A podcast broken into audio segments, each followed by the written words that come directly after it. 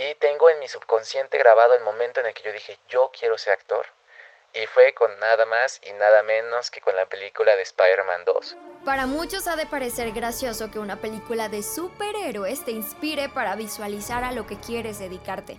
Pues no faltan los que dicen, una película de arte, de culto, muy vieja, en blanco y negro, despertó mi interés por la actuación. Pero para Javier no fue así.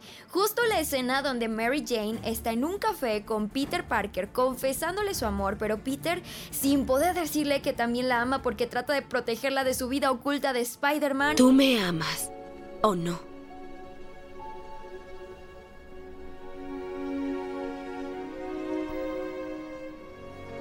Yo... No. Y cuando los interrumpe ese coche volando y estrellándose por la ventana y detrás de él el Doctor Octopus...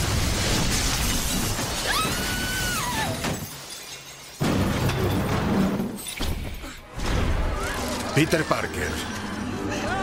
Y su novia hizo que Javier le brillaran los ojitos y dijera, esto es, no, no sé qué es esto, no, no sé cómo lo hicieron, pero yo quiero saber cómo lo hicieron y quiero hacerlo. Y lo sorprendente es que no solo esa película lo enganchó para definir su futuro profesional, sino también lo hizo definir el amor que él quería recibir y darle a alguien más. Me encanta, es, es, es, es emocionante, eh, ella lo, pues fue corriendo, hay tanto amor, tanto drama. Y aunque muchos pueden encasillar esa palabra drama con algo muy malo y turbio para Javier, el drama es el momento exacto donde puede ser esa cereza del pastel para sorprender a alguien y hacerlo pasar el mejor momento de su vida. Porque seguro que a más de alguno le ha pasado que esa intuición, ese impulso del que muchas veces nos causa un gran temor porque no se sabe hacia dónde te llevará, es justamente lo que necesitas para atreverte a eso que en el fondo deseabas. Pero hay que ser inteligente y muy perspicaz cuando el drama lover se apodera de ti para tomar una decisión y siempre preguntarte. ¿Esto va a servir para mi vida o esto no? Y aunque ahora Javier sabe usar mejor esa intuición de drama lover, tuvo que pasar por su primer corazón roto. La historia fue algo así. Javier salió corriendo de la universidad, tomó el tren ligero, en Guadalajara obviamente, se situó a una cuadra del lugar donde trabajaba aquella persona, le mandó un mensaje, llegó y Javier le dijo, Te amo. Sé que me dijiste que puedo conseguir algo mejor que tú, pero yo no quiero conseguir a nadie más. Yo te quiero a ti, te amo. Nunca le había dicho esto a alguien, te amo.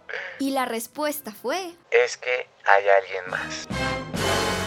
La lluvia se hizo presente y con un traje sastre, entre mil lágrimas, regresando en un vagón del tren y con un corazón roto, Javier se dio cuenta que vivir a esa intensidad era algo que lo iba a acompañar durante toda su vida. Y en lugar de ver ese drama como algo negativo, todo lo contrario, lo aceptó, aunque bajo ciertas normas. Espérense, espérense, drama lovers. Mantengan la calma, mantengan este sentimiento, estas ganas impulsivas de hacer las cosas. Piensen bien las cosas, pero solo utilicen este superpoder que tenemos de seguir nuestros instintos y nuestro corazón cuando sepan que el resultado los va a hacer realmente felices. Esa fue la historia de Javier Castillo. Te dejo este micrófono abierto para que cuentes la tuya. Puedes hacerlo en arroba soy.